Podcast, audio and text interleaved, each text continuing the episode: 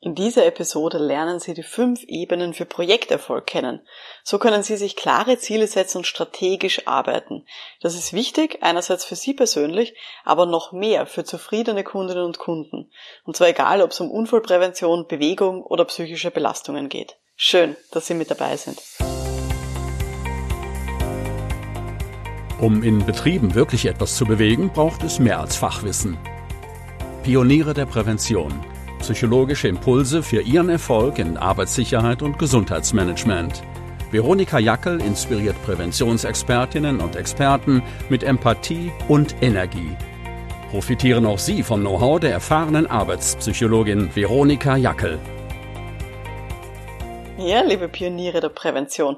Projektmanagement und strategisches Arbeiten sind wirklich enorm wichtig, damit wir unsere Arbeitsaufgaben optimal erledigen können.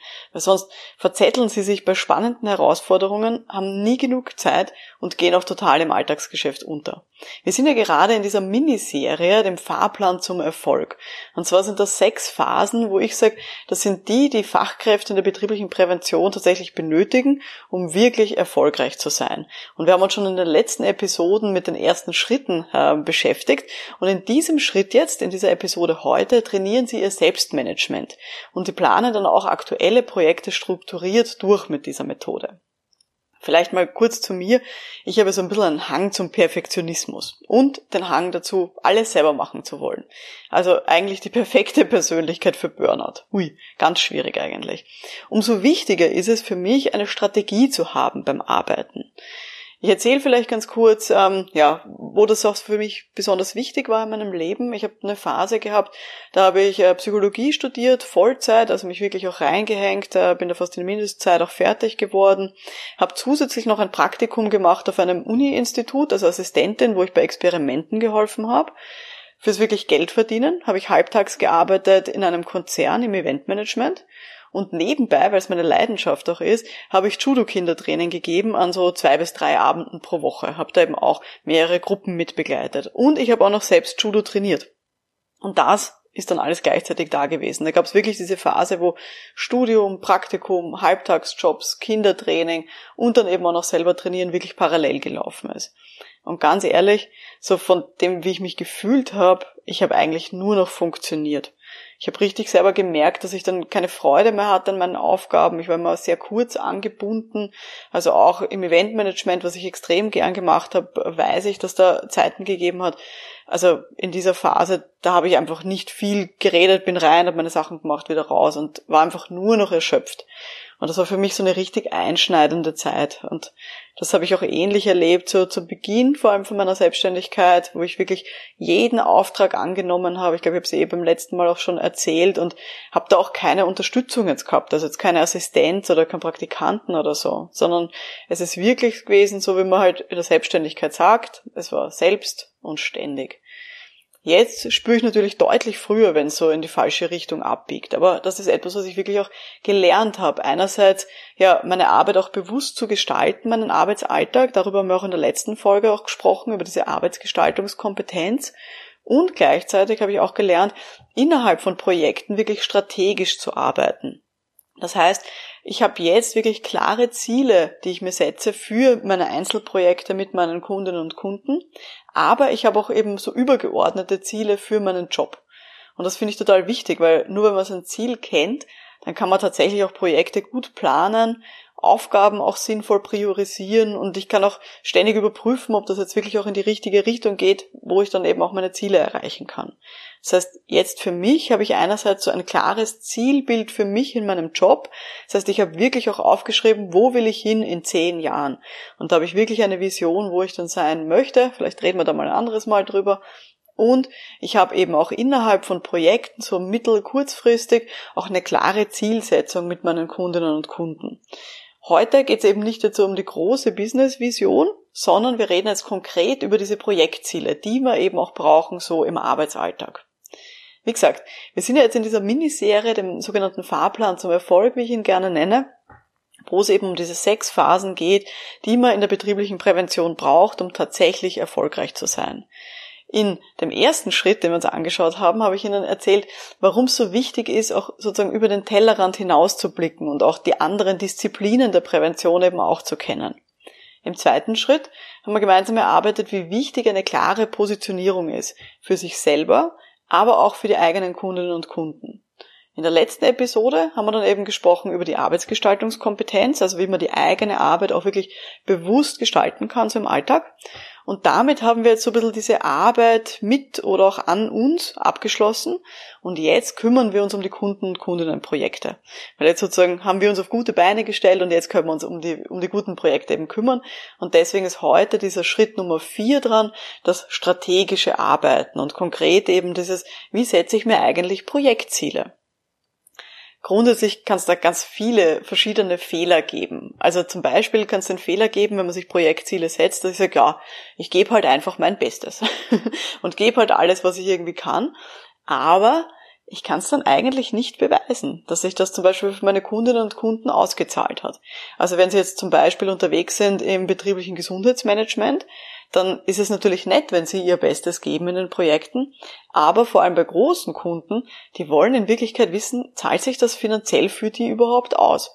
Und da ist es dann ein bisschen schwierig. Es ist auch ein Fehler zu sagen, na ja, mein Ziel ist das, was mein Auftraggeber halt von mir möchte. Und wenn der von mir möchte, dass ich halt so drei Workshops abhalte oder ein Teamcoaching, dann mache ich das halt einfach. Das ist auch zu wenig weil ich bin relativ sicher bin, dass es dann einfach auch einen enttäuschten Auftraggeber gibt. Weil selbst wenn mein Auftraggeber sagt, ja, liebe Frau Jakle, ich hätte von Ihnen gerne drei Workshops zum Thema weiß nicht, psychische Belastungen, dann werden da trotzdem im Hintergrund irgendwelche verdeckten, also so unausgesprochene Erwartungen dahinter stecken. Und zwar abgesehen davon, dass er will, dass ich da jetzt dreimal zwei Stunden stehe vor einer Gruppe und irgendwas rede. Es wird irgendwas geben, was sich mein Auftraggeber dabei denkt. Der will irgendwas damit bezwecken. Vielleicht hat er eine negative Erfahrung gehabt und will jetzt irgendwas Konkretes verändern, so aus dem, aus dem ja, Bauch heraus und sagt, ah, da rennt irgendwas nicht gut oder es gab einen konkreten Anlass, der vielleicht nicht klar ausgesprochen wird zu Beginn. Es kann auch sein, dass unser Auftraggeber sagt, ja, ich will halt die gesetzlichen Grundlagen erfüllen. Und das ist dann so das offizielle Ziel. Und das mag schon sein, dass das so ein Ziel ist, aber ich bin mir relativ sicher, dass es nebenbei auch sowas wie verdeckte Ziele immer gibt. Also sowas wie, naja, aber es soll eigentlich nicht zu lange dauern. Oder die Mitarbeiterinnen sollen nachher wissen, wie man Feuerlöscher selbstständig beherrscht. Also wie, man den bedient. Also es gibt wahrscheinlich im Hintergrund immer noch so Anforderungen, Ideen, wofür man denn das Ganze eigentlich macht. Oder vielleicht gibt es auch Rahmenbedingungen, eben wie, es darf nicht zu lange dauern oder eigentlich will ich nicht mehr als, weiß nicht, 5000 Euro ausgeben. Und auf diese Dinge wollen wir natürlich auch draufkommen. Und deswegen ist für mich auch so eine ganz eine wichtige Frage, die ich immer vorher stelle und die ganz wichtig ist für meine Auftraggeber und für mich, um das zu klären. Was wollen Sie denn? Und nochmal konkreter gefragt, wenn das Projekt oder auch diese Workshops oder was auch immer sie machen, wenn dieses Projekt erfolgreich ist, was ist nachher anders? Und dann häufig kommt dann einfach mal ein Schweigen von meinem Gegenüber und manchmal so, mh, gute Frage. Aber wenn man dann dran bleibt und wirklich diese Frage auch im Raum stehen lässt, dann kommen auch ganz viele spannende Antworten von unseren Kunden. Und das ist total wichtig, weil wir eben wissen wollen, wo soll es denn hingehen? Was ist denn wirklich so das Ziel? Was soll sich denn verändern durch den Auftrag, den wir da jetzt machen in diesem, in dieser Firma?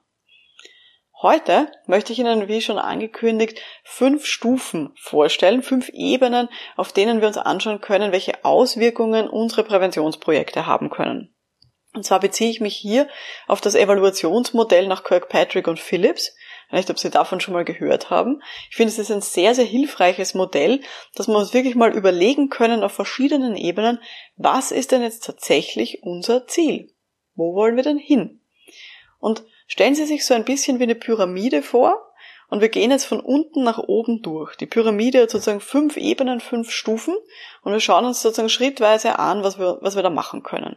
Die unterste Stufe, die ist eben am breitesten. Das ist auch das, was so, sag ich mal, auch am einfachsten meistens messbar ist und das, wo sich viele Leute sozusagen auch dann drauf stützen. Und eben, je weiter wir nach oben gehen, desto schwieriger wird die ganze Geschichte und desto seltener werden solche Ziele auch eingesetzt. Aber sie sind trotzdem sehr, sehr wichtig.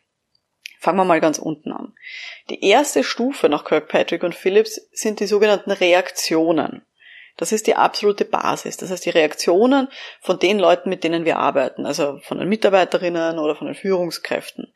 Das heißt, wie reagieren die denn auf unser Angebot? Oder wie zufrieden sind die zum Beispiel nach einem Seminar oder nach einer Unterweisung?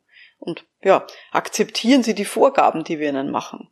Das sind so diese ersten emotionalen Reaktionen, die da sind. Das ist die Basis. Dann, auf der nächsten Stufe, geht es ums Lernen. Das ist so die Wissenssteigerung. Das heißt, was wissen die Leute nachher mehr als vorher? Wenn ich sie zum Beispiel unterwiesen habe, merken sie sich das, haben sie was gelernt bei dieser ganzen Geschichte. Das ist aber noch nicht alles. Ganz wichtig, weil gerade bei Unterweisungen geht es uns ja auch um die dritte Stufe, nämlich um ein verändertes Verhalten. Das heißt, um den Transfer von dem, was Sie gelernt haben, auch wirklich in die Praxis. Dass Sie Dinge auch umsetzen, dass Sie sich nachher anders verhalten als vorher. Da ist auch ganz spannend dann zu schauen, wer bemerkt denn dann auch dieses veränderte Verhalten? Also auch das ist ja dann ein wichtiger Punkt, dass das irgendwie auch, ja, dann auch da ist, diese, dieses veränderte Verhalten und dass andere Leute das mitbekommen. In der nächsten Stufe wird schon ganz schön knifflig. Diese Stufe heißt nämlich Ergebnisse. Das heißt, hat das, was ich jetzt gemacht habe, diese Intervention, dieses Projekt, einen Nutzen? Und hat das einen Einfluss auf Produktivität oder Performance? Das heißt, werden die Leute nachher produktiver oder machen sie nachher weniger Fehler oder gibt es nachher weniger Beschwerden zum Beispiel? Also was ist so neben dem, was Leute dann tun, was ist dann so das Endergebnis davon? Das ist so die vierte, der vierte Schritt in dieser Pyramide. Und die absolute Spitze ist, wenn man es dann eben auch noch in Geld umrechnen kann. Wirklich in harte Euros, der sogenannte Return on Investment, ROI abgekürzt. Und da geht es darum, haben sich diese Maßnahmen, diese Projekte, diese Aktionen auch wirklich in Geldwert ausgezahlt. Und das ist nochmal eine ganz eine andere eigene Wissenschaft, wie man das dann hier berechnen kann. Aber das sind jetzt so die fünf Ebenen für Projekterfolg, die wir haben. Das heißt, einerseits die Reaktionen von Mitarbeiterinnen und Führungskräften, dann zweite Stufe das Lernen, dritte Stufe ist ein Verhalten, eine Verhaltensänderung, vierte Stufe sind dann auch wirklich Ergebnisse, die da sind, also zum Beispiel auf die Performance, Produktivität, und die letzte Stufe ist der Return on Investment.